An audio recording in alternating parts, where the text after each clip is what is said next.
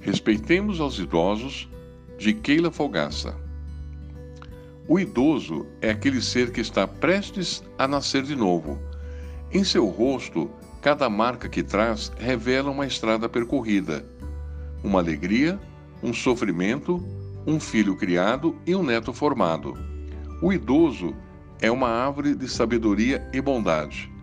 É aquele que sabe acarinhar diante de suas necessidades. É aquele que vai lhe dizer: não siga por este caminho, você não se dará bem. Eu já vivi isso.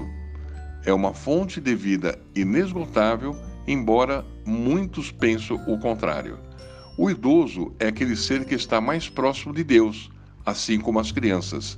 Ele sempre terá boas histórias para contar. Viveu em épocas melhores ou piores, épocas de boas colheitas, nazismo ou ditadura. Ele saiu vivo e ficou para a semente, sempre dando bons frutos. Se não houver mais idosos em nosso planeta, é sinal que o ser humano não está vivendo nada bem.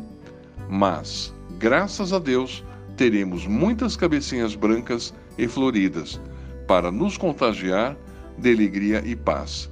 Forte abraço a todos.